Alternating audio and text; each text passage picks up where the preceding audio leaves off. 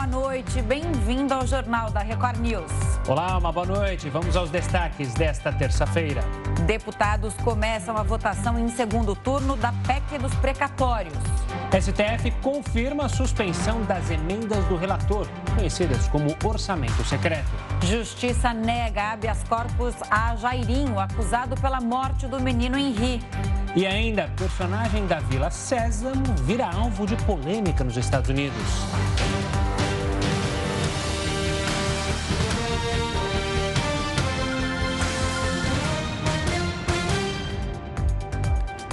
Os deputados discutem neste momento a PEC dos precatórios. Em instantes, eles devem então votar e definir em segundo turno. Agora há pouco, o presidente da Câmara, Arthur Lira, abriu a votação em segundo turno da proposta. Mais cedo, o plenário aprovou um requerimento para dispensar o cumprimento do intervalo regimental e votar, portanto, ainda hoje a PEC. Na votação em primeiro turno, o plenário rejeitou sete dos oito destaques apresentados pelos partidos. Os ministros do Supremo Tribunal Federal formaram maioria para suspender as emendas do chamado orçamento secreto. Vamos então conversar com o repórter Matheus Escavazini. Matheus, boa noite a você. Qual o placar no julgamento virtual do STF neste momento? Pois é, boa noite para você, Camila, boa noite, Gustavo, boa noite a todos. O Supremo, então, formou maioria para suspender os pagamentos das emendas do relator, conhecidas também como orçamento secreto. Até agora, o placar é de 6 a 0 a favor de barrar esses recursos que são usados para o apoio de parlamentares do Centrão. Seguiram o voto da relatora Rosa Weber, os ministros Luiz Roberto Barroso, Ricardo Lewandowski, Alexandre de Moraes, Edson Fachin e Carmen Lúcia. Camila, Gustavo. Matheus, e com isso, como fica a votação da PEC dos precatórios? Gustavo, os deputados votaram os destaques e ainda existia a expectativa de que, após essa, essa decisão do Supremo, até agora parcial, mas já formando maioria, é, não fosse realizada esse, esse, segundo turno dessa votação, mas os partidos de oposição até tentaram barrar essa votação do segundo turno, mas o presidente Arthur Lira decidiu então seguir com essa votação que ia que começou agora há pouco. No primeiro turno, ela foi aprovada em placar apertado por 312 votos a favor, apenas quatro a mais do mínimo exigido, então, para aprovação. É, partidos que votaram a favor da proposta no primeiro turno prometem dessa vez votar contra, mas é, a expectativa é se pode acontecer também traições, né? Alguns parlamentares com votos isolados não seguirem o que a legenda determinou. Então, isso pode ser decisivo para mudar o cenário nessa votação da PEC dos precatórios, a PEC dos precatórios que é esperada a aprovação pelo governo federal para viabilizar aí é, um complemento no Auxílio Brasil, o novo programa assistencial do governo para liberar é, recursos para viabilizar esse programa assistencial. Camila, Gustavo. É, Matheus, vamos ver então qual vai ser o posicionamento das bancadas do PSB e do PDT, que no primeiro turno votaram a favor da PEC dos precatórios. Agora a Lira faz esse trabalho de convencimento dos parlamentares para que haja essa votação e que o governo tenha maioria para conseguir aprovar a PEC dos precatórios. Vamos, vamos ver como vai ser o andamento disso é, depois da avaliação dos destaques, como você mesmo explicou. Obrigada, Matheus. Boa noite. Qualquer coisa você chama aqui. Ainda sobre esse assunto, a PEC dos precatórios e também o orçamento secreto, o Jornal da Record News convida agora o cientista político Alain Augusto, que também é analista do Centro Mackenzie de Liberdade Econômica. Alain, uma boa noite, obrigado pela participação aqui conosco. Começando pelo último tema, que é justamente o orçamento secreto e que está quente, justamente por causa dessa decisão do STF. Muitos estão dizendo que é uma reclamação, que é uma interferência do judiciário no parlamento, choque entre, entre os poderes. Você segue essa linha? Uma boa noite. Boa noite. Bom, já é preciso dizer antes de mais nada que o Supremo Tribunal Federal ele tem já uma, uma tradição né, de, de, de entrar um pouco nos assuntos de outros poderes. Né, nesse, nesse, nesse ponto específico sobre, sobre o, o, o orçamento secreto, ou mesmo sobre as, as emendas de relator, parece ser uma, um tipo de interferência benigna. Ela só parece estranha, muitas vezes, porque até, ah, embora a, o, o, orçamento, a emenda de relator, ela tenha sido uma novidade trazida no orçamento de 2020, que tenha sido discutido lá em 2019, até então existiam emendas individuais de bancada e de comissão. Né? As duas primeiras passaram a ser é, impositivas, obrigatórias, é, em 2015 e 2019, mas até então esse instrumento de emendas, né, antes o, antes de existir as emendas de, de, relator, ele foi utilizado por outros governos, como no caso da, da presidente Dilma Rousseff, para liberação uh, para projetos de lei. Em 2014, inclusive, teve uma votação em que é, o Poder Executivo condicionou a liberação de, de 400, e, 400 milhões de, de reais em emendas à aprovação de um projeto de lei. Então, assim, por mais que essa interferência do STF nesse assunto provocado tenha sido parece, parece ser algo benigno nessa situação, é o que, o que há de estranhamento nessa, nessa legislatura é o fato de que isso acontece exatamente nesse governo e acontecia tão pouco no, nos governos passados. Bom, boa noite a você, Camila, aqui falando. Vamos ver então a força da ala governista neste momento, sem as emendas de relator, ou seja, sem pagar deputados pelo voto, que é permitido, como você mesmo disse, desde 2019. Na sua avaliação, essa votação que está para acontecer, vai ficar mais difícil a aprovação da PEC dos precatórios, como quer e do jeito que ela foi aprovada na comissão especial e em primeiro turno também na Câmara? Camila, boa noite. É, sem dúvida nenhuma. O, Brasil ele é um país conhecido por uma, uma tradição também de, de governo de coalizão. Como mencionei antes, esse toma lá da cá, que é tão estranho para o brasileiro comum, já acontecia antes das emendas uh, serem impositivas, os primeiros tipos que eu, que eu mencionei, e agora acontecem com as emendas de relator. Sim, o governo perde uma perna importante, uma ferramenta muito importante na negociação. Mas é importante dizer que esse, esse, esse, instrumento, esse modus operandi, não é próprio desse governo. Já é algo que acontece na tradição brasileira, que foi ressuscitado como um instrumento de, de barganha, de conseguir apoio na base, em 2019, mas já existia antes. Então, assim, sim, o governo perde uh, um, um, uma ferramenta muito importante para conseguir a aprovação da, da PEC do calote, ou a PEC dos precatórios, mas é, não é algo novo na história do país. Isso já acontecia com outros instrumentos, sob outras formas. Alan, pelo que a gente acompanha agora da votação, da finalização da votação em primeiro turno, com os destaques, o governo ainda calcula uma margem boa para passar em segundo turno pelos deputados.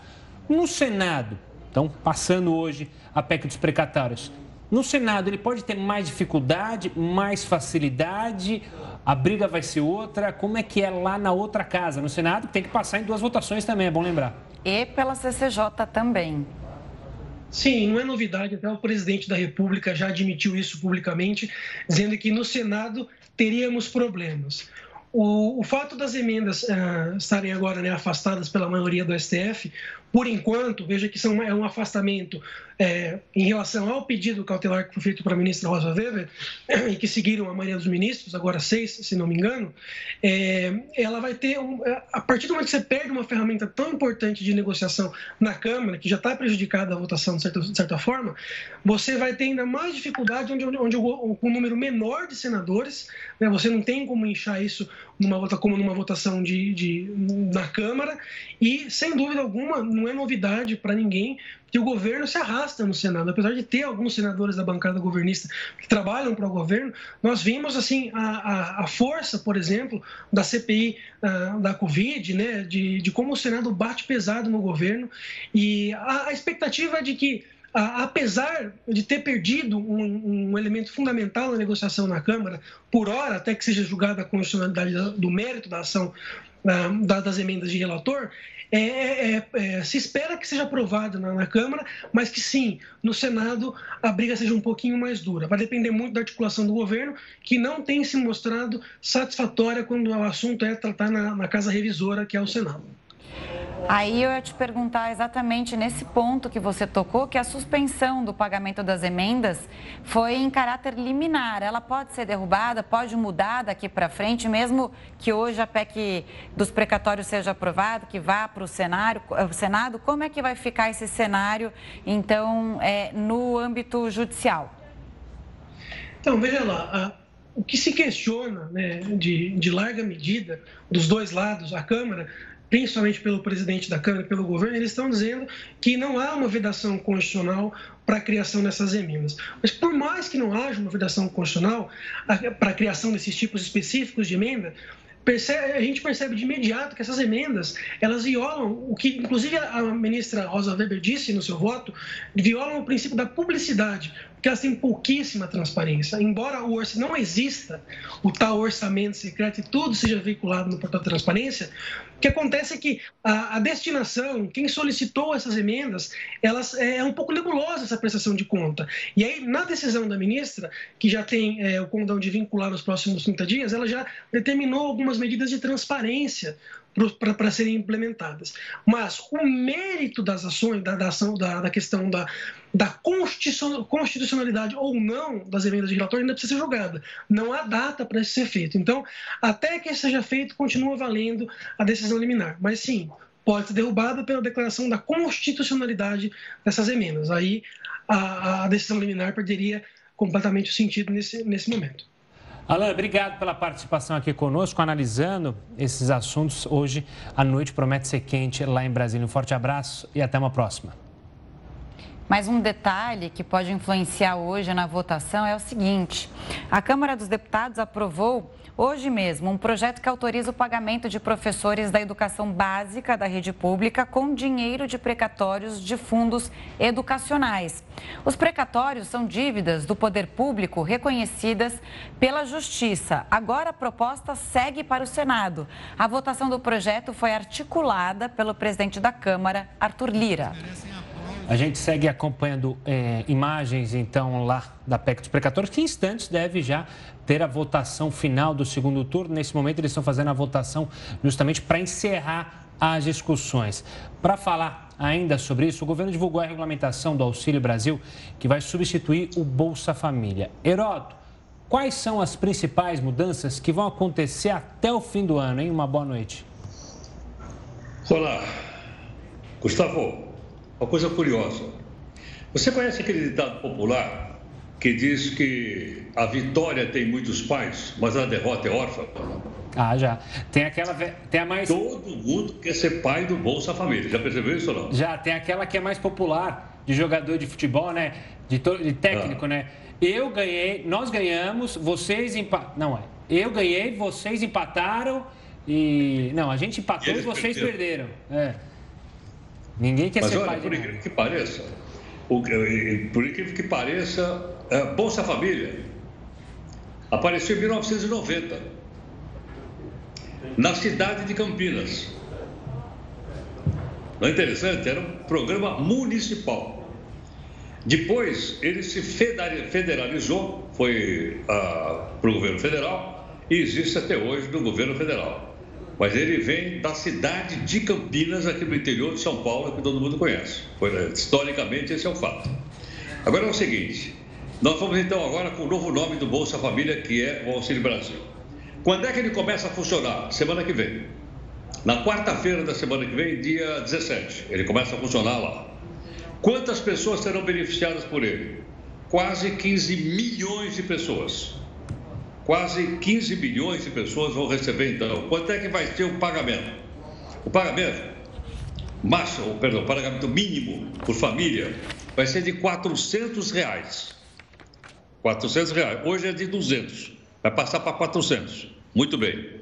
Outra coisa que a gente precisa entender é o seguinte: esses 400, ele só vai funcionar até o final do ano que vem. Por quê? Porque o governo para poder implantar esse, esse, esse auxílio, ele precisa de grana. E quem diz se tem grana ou não tem grana é o Congresso Nacional. Se o Congresso não autorizar, para o ano que vem. Agora há pouquinho eu vi você falando da, da, dos precatórios. Está diretamente ligado ao caixa do governo. Vamos supor o seguinte: vamos supor que aquilo que nós estamos aí acompanhando, uh, dos precatórios, não passe hoje, que ele seja derrubado pelo, pela, pela Câmara de Deputados, o auxílio não vai ser de R$ reais, porque não vai ter dinheiro. Então veja a importância que tem o Congresso Nacional. É ele, hoje, que tem o domínio de dizer onde vai gastar o dinheiro. Está na mão do Congresso Nacional. Se isso é bom ou ruim, eu não sei. Cada um faz aí a avaliação boa. Mas isso me leva muito mais, sabe o quê? A entender que nós estamos chegando bem pertinho de um parlamentarismo. Onde o que manda é o Congresso Nacional. Está escrito na nossa Constituição e é isso que nós estamos fazendo. Bom, tem outras características? Tem. É, a linha de pobreza é 200 reais. Família que ganha menos de 200 reais é considerada em, em pobreza extrema, tem um determinado auxílio. E aquelas pessoas, então, que por pessoa 200 reais, elas estão na linha de pobreza, de 200 reais por mês. Isso tudo, então, vai ser calculado e começa a ser depositado a partir do dia 17 de novembro. Tem algumas coisas? Tem. Tem auxílio, por exemplo, para crianças recém-nascidas? Tem. Tem auxílio também para o pessoal que está é, terminando o curso, o curso médio, também tem. Mas é, é, é muito detalhe que eu não queria ah, falar aqui para não, não ficar confuso.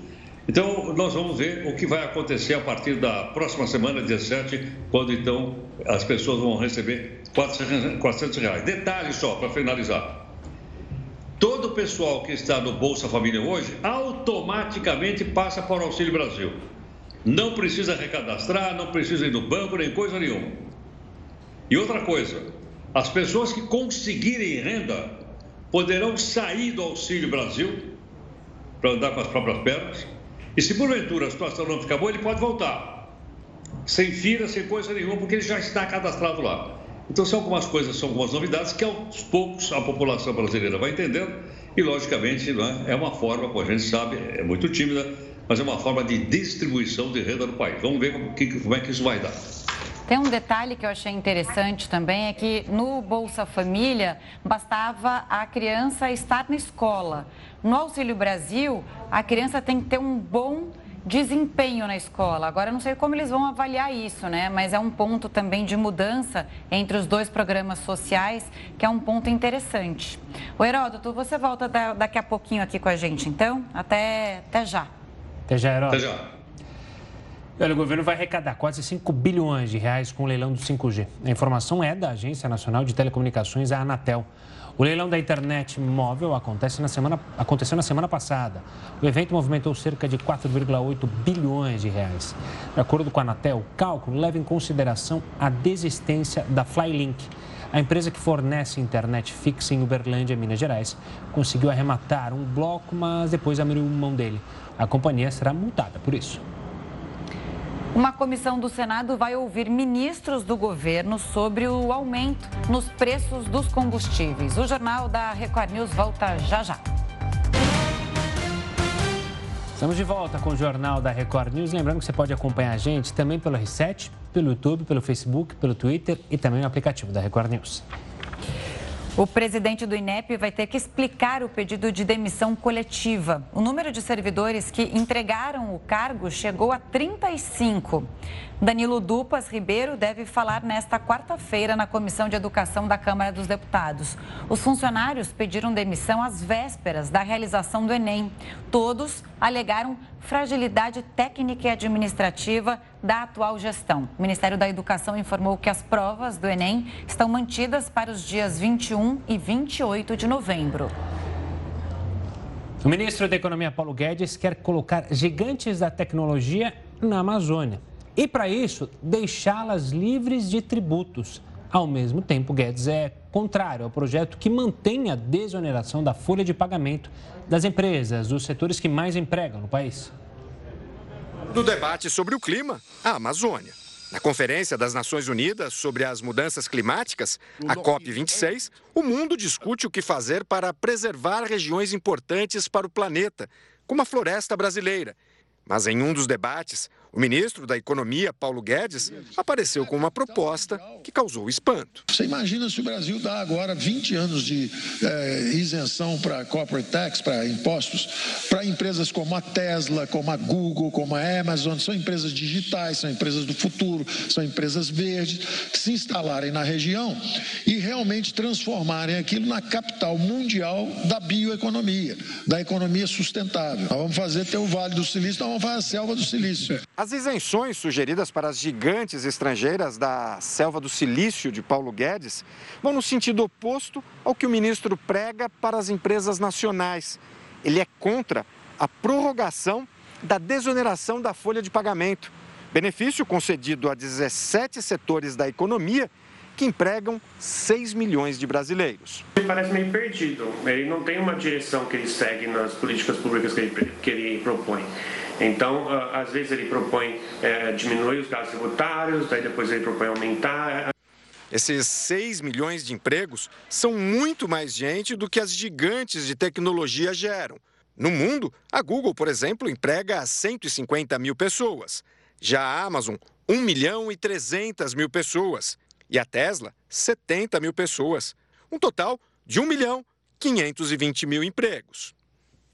São empresas que, que é, geram poucos empregos, né? Uh, boa parte dos lucros dela é difícil a gente taxar dentro do país, porque elas são realizadas internacionalmente.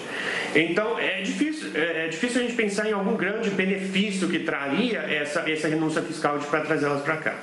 A fala de Paulo Guedes também não leva em conta o que é discutido no exterior. Os países do G20, as economias mais ricas do mundo, querem aumentar a tributação dessas grandes empresas de tecnologia e não diminuir, como ele defende. Agora, como é que você vai dar um benefício fiscal desse justamente para uma empresa que cria pouco emprego? Agora, não é bem isso que o Brasil está precisando. Eu acho que simplesmente é uma cortina de fumaça ou, numa forma mais elegante, um pensamento que foi colocado uh, com uma voz alta. Enquanto o ministro sonha com uma Amazônia cheia de empresas estrangeiras, os setores brasileiros que dependem da desoneração alertam para os riscos que o fim do benefício pode provocar. Se tiver mais uma reoneração em cima, na casa de quase 10%, isso vai ter que ser repassado diretamente para a mesa do consumidor e para as prateleiras dos supermercados. É por isso que a gente defende a manutenção desse programa, que é muito importante para o país, para a criação de empregos e para a manutenção de empregos, além de evitar mais acúmulo na inflação dos alimentos. Todas as acusações contra o senador Flávio Bolsonaro foram anuladas. A medida foi tomada pela quinta turma do Superior Tribunal de Justiça. As denúncias foram feitas no caso envolvendo operações financeiras suspeitas no período em que Flávio era deputado estadual. A defesa do senador alegou que o juiz que analisou o caso não poderia julgar autoridades com foro privilegiado. Olha só, a Comissão de Assuntos Econômicos do Senado aprovou o convite de alguns ministros para que eles prestem informações sobre os sucessivos aumentos no preço dos combustíveis. Para falar mais sobre esse assunto, a gente conversa agora com Charo Alves, economista da Valor Investimento. Charo, uma boa noite, obrigado pela participação aqui conosco. Eu quero começar a nossa conversa justamente com uma, uma declaração do ministro Bento Albuquerque falando sobre a possibilidade de se criar um fundo para abater esses aumentos sucessíveis. Essa é uma ideia que pode surtir de fato algum efeito ou na sua avaliação é muito dinheiro para conseguir abater e subsidiar é, justamente a gasolina? Perfeito, boa noite, boa noite a todos, agradeço o convite. É, inicialmente, o Brasil né, é, é um país que fiscalmente está bastante comprometido para os próximos anos. É, isso, naturalmente, é um gasto a mais, é uma preocupação para a economia girar de uma maneira mais saudável. É, em véspera de eleição, é, é, de se esperar que medidas mais populistas possam ser tomadas até para frear uma inflação que no patamar de uh, dois dígitos é realmente complicado para todos nós brasileiros. É, apesar de que, é, naturalmente, é algo é, que é muito para o curto prazo. Tá? Então, não acho, não acho saudável é, adotar essa política Nesse momento, o, o país tem que é, respeitar o teto de gastos de alguma forma para ter previsibilidade e ter um bom planejamento. Esse fundo certamente ele vai aumentar a dívida brasileira e lá na frente isso vai ser cobrado. Charo, boa noite. Bom, o que essa comissão do Senado pode descobrir, quer saber, né? E também, continuando aqui, a gasolina subiu 74% e o diesel quase 65%. Ou seja, não existe mais combustível barato no país. Sabe aquela história? Ah, vou comprar um carro a álcool, um carro híbrido, tanto faz, porque está tudo super caro. No passado, o governo segurou alguns aumentos justamente para por não haver espaço para repassar reajuste ao consumidor. Essa seria uma hipótese hoje em dia? Seria uma hipótese que, na verdade, é uma faca de dois gumes, porque quando o Brasil se mostra um país intervencionista nas suas estatais, isso aumenta o risco do investidor é, o investidor estrangeiro olhar para a gente com bons olhos. E, naturalmente, a taxa Selic, os juros, né, que mede ali o risco país, ele aumenta. Então, isso freia a nossa economia. Isso gera um impacto que não é benéfico para o crescimento do país. Então, essas medidas de curto prazo, certamente é, é uma possibilidade, é uma possibilidade real, é, na minha, no meu ponto de vista, que em determinado momento possa ter sim uma intervenção para frear essa inflação. Porém, isso impacta na alta do dólar, com o um aumento do risco país, e o dólar mais alto é, gera um combustível mais caro. Então, essa, essa, essa reação em cadeia, na verdade, que é o grande problema, né? É o grande xadrez que, que, que os nossos políticos hoje, hoje têm que realmente, realmente ponderar. Eles precisam pensar nessa situação. É, acredito, acredito que em, no, ano, no próximo ano, 2022, nós vamos ter sim é, algumas, a, algumas medidas que possam favorecer ali esse jogo político, é, mas não, não de certa forma é, seria esse o caminho para um, um desenvolvimento mais perene justamente por conta do dólar que, que nos assola hoje num patamar realmente elevadíssimo, né? E contribui com essa inflação generalizada que a gente passa hoje. Senhor, você mesmo mencionou há pouco, né, que no ano de eleição há ações populistas. A Petrobras tem seguido firme nessa política de preço.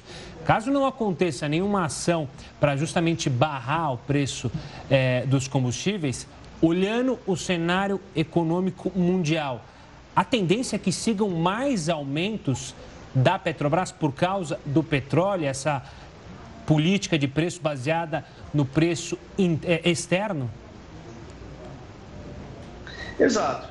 É, acredito que a Petrobras, o próprio presidente, ele, ele comentou sobre o fato da Petrobras ser uma, uma empresa que hoje traz muito problema.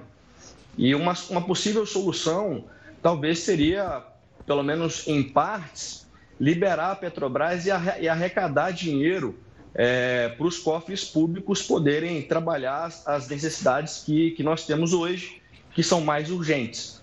E, a Petrobras, é, historicamente, tem se mostrado um cavalo político importante nesse, nesse establishment, nesse, nesse jogo. Então, não é uma tarefa simples. É, de certa forma, nós podemos mensurar que a, hoje a empresa, certamente ao lado da Vale, a Petrobras ela é um dos grandes arrecada, é, arrecadadoras de impostos, que realmente contribui para o cofre, cofre público ali. E o impacto que ela pode causar pode ser realmente pode ser realmente desastroso se não for feito com um bom planejamento. Então, Acredito que sim. Acredito que a Petrobras ela, ela, tende, ela tende a ser um, um, uma pauta importante para o próximo ano e, é, eventualmente, algumas uh, tomadas de decisões envolvendo a companhia pode ser feita nesse curto prazo. Chara, quando você fala liberar a Petrobras, só para tirar essa dúvida, a gente tá, não tem mais tempo, mas é liberar, você fala em privatizar, em que sentido você falou de liberar a Petrobras?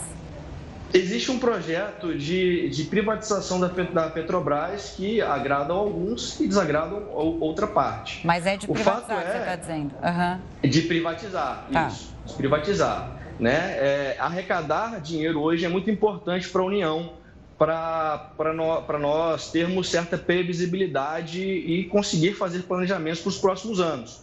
É, então a gente tem que buscar ali é, algumas, algumas formas de controlar é, o fisco brasileiro de uma maneira perene e uma maneira saudável.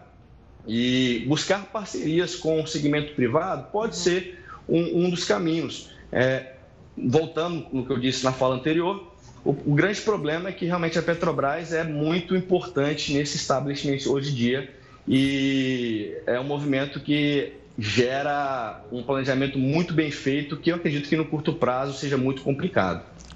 Charo, obrigado pela participação aqui conosco para falar então sobre a Petrobras sobre esses seguidos aumentos dos combustíveis. Um forte abraço e até uma próxima.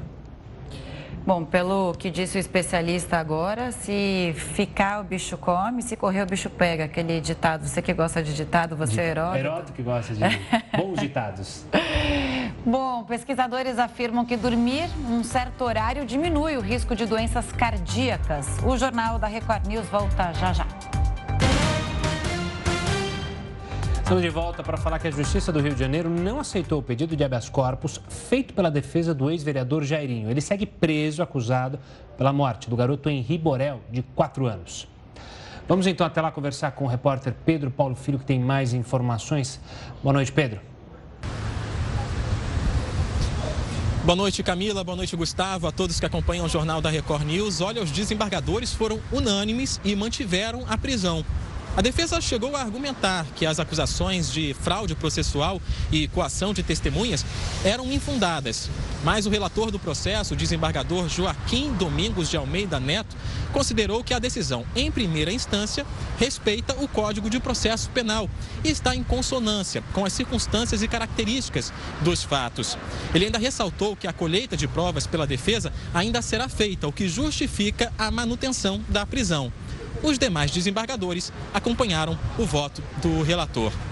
Doutor Jairinho e Monique Medeiros, a mãe do menino Henri Borel, estão presos desde abril desse ano. Eles são acusados de crimes como homicídio triplamente qualificado e tortura. O menino Henri Borel foi morto em março no apartamento onde morava com a mãe e o padrasto na zona oeste do Rio. Eu volto com vocês. Obrigada, Pedro. E o deputado federal Daniel Silveira já está em liberdade. A previsão foi revogada pelo ministro do Supremo, Alexandre de Moraes. Daniel Silveira estava na unidade prisional da Polícia Militar em Niterói. Ele foi preso pela primeira vez em fevereiro deste ano, depois de publicar um vídeo na internet fazendo ameaças aos ministros do STF. Alexandre de Moraes substituiu a detenção pelo cumprimento de medidas cautelares. Pela decisão, o parlamentar fica impedido de postar nas redes sociais. Uma pesquisa feita no Reino Unido indicou que o sono pode afetar a saúde do coração. Segundo o estudo, existe um horário ideal para começar a dormir. De acordo com um levantamento feito pela UK Biobank, ir à cama entre 10 e 11 horas da noite reduz o risco de ataques cardíacos e derrames. Os resultados sugeriram que o relógio biológico pode ser afetado pela hora em que o sono começa, com consequências para a saúde cardiovascular. Na maioria dos casos em que os voluntários da pesquisa desenvolveram doenças cardíacas, eles iam dormir mais tarde ou mais cedo do que o período ideal. Os pesquisadores ressaltaram que o estudo faz apenas uma associação e não comprova causa e efeito. O rapper Travis Scott se ofereceu para cobrir custos funerários das oito vítimas que morreram durante a apresentação dele. A confusão que deixou pessoas pisoteadas aconteceu num festival na última sexta-feira nos Estados Unidos. O artista também vai fazer uma parceria para fornecer serviços de saúde mental para todos os afetados pela tragédia. Tropas militares da Polônia e da Bielorrússia foram deslocadas para a fronteira dos dois países depois de uma troca de farpas entre as autoridades. O governo polonês acusa o país controlado por Alexander Lukashenko de forçar a entrada de imigrantes na União Europeia. A confusão começou neste ano, quando um grande fluxo de refugiados de países do Oriente Médio se concentrou na fronteira da Polônia. A União Europeia acusa a Bielorrússia de forçar o movimento para que os imigrantes tentem entrar em países do grupo. Forças armadas estão na fronteira para conter conflitos e o fluxo migratório para os dois países. Um personagem da Vila Sésamo está no centro de uma polêmica. Em um minuto você vai entender o que aconteceu. O Jornal da Record News volta já já. Estamos de volta para falar que o casal acusado de matar uma garota no interior de São Paulo foi condenado a 36 anos de prisão. Bruno Oliveira e a esposa dele, Maiara Abrantes, vão cumprir a pena em regime fechado. Os pais da garota não tiveram permissão de acompanhar a sentença. A adolescente Vitória Gabriele foi morta em 2018 em Araçariguama, no interior de São Paulo. O corpo foi encontrado oito dias depois do desa... oito dias depois o desaparecimento da garota. Garibaldo, personagem da série infantil Vila Sésamo, virou um centro de uma polêmica anti-vacina nos Estados Unidos. Vamos ver por quê. O personagem, conhecido como Big Bird nos Estados Unidos, publicou o seguinte no Twitter. Eu recebi a vacina contra a Covid-19 hoje. Minha asa está um pouco dolorida, mas ela vai me dar uma proteção extra, garantindo saúde para mim e para os outros. O post que incentiva a vacinação no país foi visto de forma negativa por alguns políticos. O senador do Texas, Ted Cruz, chamou a publicação de propaganda de governo para crianças. Mas o personagem não recebeu só críticas. O presidente Joe Biden disse que ao se vacinar ele deixa toda a vila segura. Até o personagem rabugento da vila, o Oscar, disse que a vacina não vai deixar o Garibaldo mal. Talvez ele fique apenas com o braço dolorido e se sinta cansado. Desde o começo da pandemia, os personagens da Vila Sésamo ensinam crianças a se proteger da Covid-19. Apesar da vacina estar disponível para todos, apenas 58% da população norte-americana está imunizada. Por isso, o governo tenta encontrar formas de incentivar a vacinação. Olha, os brasileiros ganham e pagam as contas com real, mas a valorização do dólar mexe com os preços nos supermercados. Heroto, explica isso para a dona de casa, para o dono de casa, para quem faz as compras. Por que, que isso acontece, hein? Olha, por dois fatores é, sensíveis. A inflação dos últimos 12 meses, segundo o IPCA, é de 12,5%. Logicamente, com a inflação, o preço sobe. O real se valorizou, perdão, o dólar se valorizou em relação ao real 8%.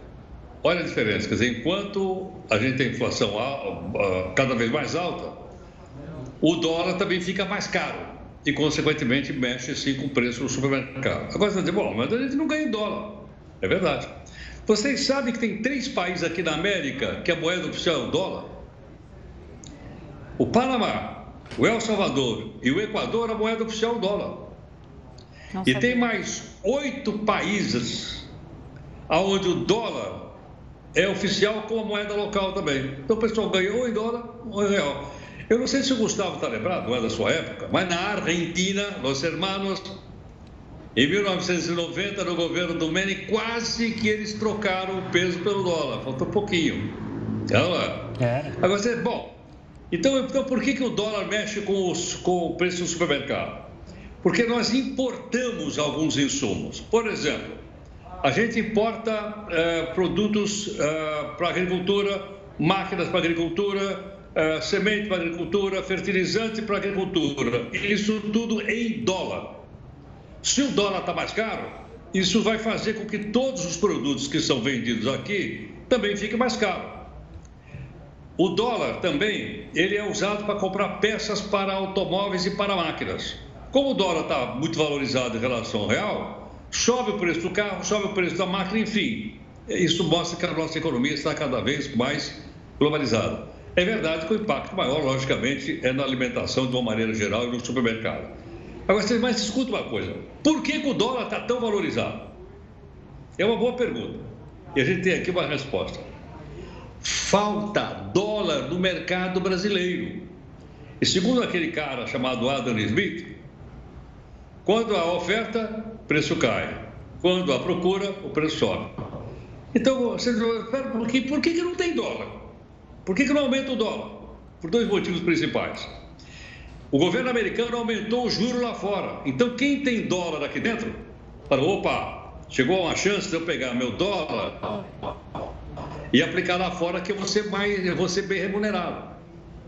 Outra coisa que faz dólar sair do país, viagens internacionais. Mais de bilhão de dólares saía recentemente para viagem internacional. Então, o dinheiro vai embora. Outra coisa, como o real está desvalorizado, os produtos que a gente produz aqui eles estão sendo facilmente vendidos lá fora porque estão mais baratos. E os produtores acham o seguinte: eu vou ganhar mais se eu vender soja no mercado externo e não no mercado interno. Eu vou ganhar mais se eu vender carne e frango e tudo mais no mercado externo do que interno. Então, quando a oferta diminui, os preços sobem. Inclusive, o próprio dólar, por incrível que pareça, ele sobe de preço também. Eu vou dizer, bom, mas e aí? Dá para colocar um pé no freio? Não sei. O Banco Central acha que dá.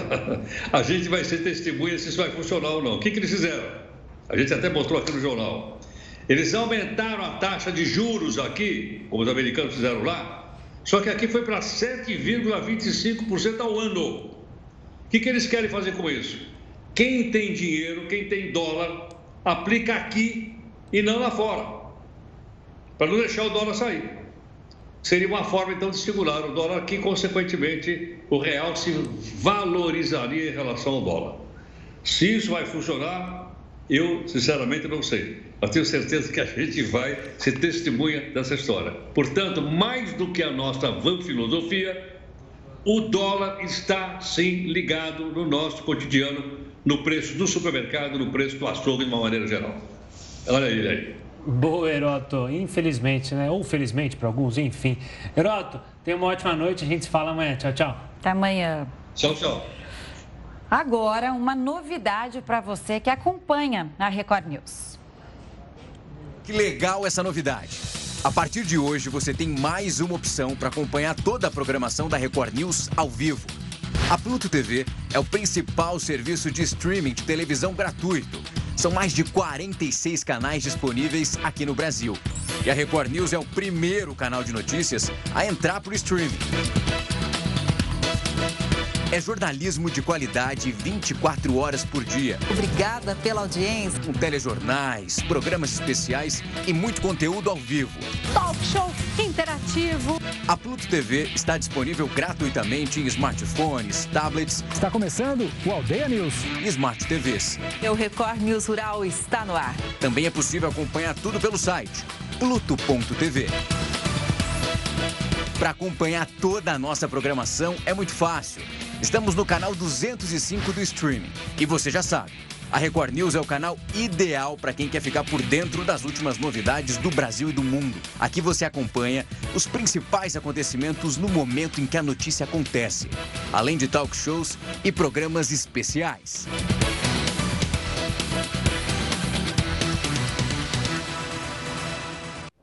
Olha, a gente quer saber, você pagaria uma fortuna por um selo postal? Pois é, tem gosto para tudo. O Jornal da Record News volta já já com essa história.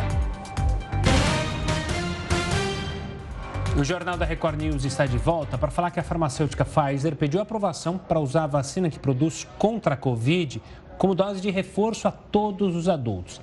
A correspondente Evelyn Bastos tem mais informações. Evelyn, boa noite para você.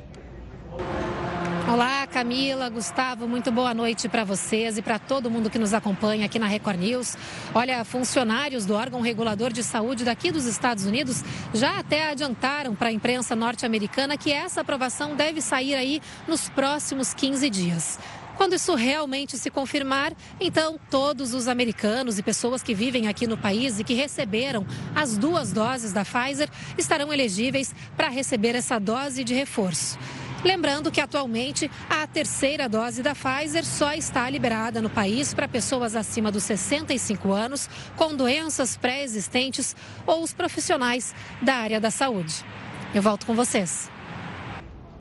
E a gente já vê imagens ao vivo lá do plenário da Câmara, porque a PEC dos precatórios foi aprovada em segundo turno com 323 votos a favor, uma votação, inclusive, maior do que a votação no primeiro turno. Ele vai tratar da possibilidade a gente lembra que agora ela vai seguir o rito para o Senado. Então, o mesmo rito que passou na Câmara, passando por CCJ, então duas votações no Senado para aí sim ir à sanção do presidente Jair Bolsonaro. Para desestatização. Vamos lá, seguimos com o nosso noticiário. A gente tem um convite para você. Daqui a pouco tem a Fazenda News ao vivo. Você que acompanha as notícias ao vivo no Jornal da Record News, sob o comando de Gustavo Toledo e Camila Bosnello, se liga, eu tenho um convite para você.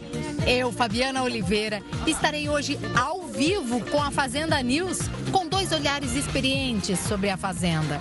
Ela, que acabou de deixar a sede em Tapicirica da Serra, Tati Quebra Barraco. É noite de formação de roça, né, meu amigo? Receberemos também o jornalista Felipe Campos. Então já sabe, terminou a Fazenda na Record, a gente continua falando do assunto aqui no nosso pós-jogo, pós-game, nosso after, aqui na Record News. A gente se vê mais tarde em A Fazenda News. Olha só mais essa, um colecionador comprou um selo da Guiana Britânica por uma pequena fortuna. A raridade desse selo já fez com que o objeto fosse comparado com a Mona Lisa e atraiu o desejo de vários colecionadores pelo mundo. O item é dos tempos da Guiana Britânica, por volta de 1856, e foi vendido por quase 40 milhões de reais num leilão feito recentemente. Esse pesquisador explica o que torna esse selo postal tão valioso. Apenas um sobreviveu. Antigamente haviam apenas tiragens pequenas de selos e muitas impressões locais como essa. Já o sortudo que embolsou esse tesouro histórico afirmou que ser dono do selo é um privilégio. Quando eu vi antes, eu não conseguia chegar tão perto assim como isso. É um sonho de todo homem encontrar. É um ícone nas obras dos selos. 40 milhões? Daria? Pelo amor de Deus, cada um. o Jornal da Record News fica por aqui. Obrigada pela audiência. Continue agora com o News das 10 e a Renata Caetano. Uma ótima noite e até amanhã.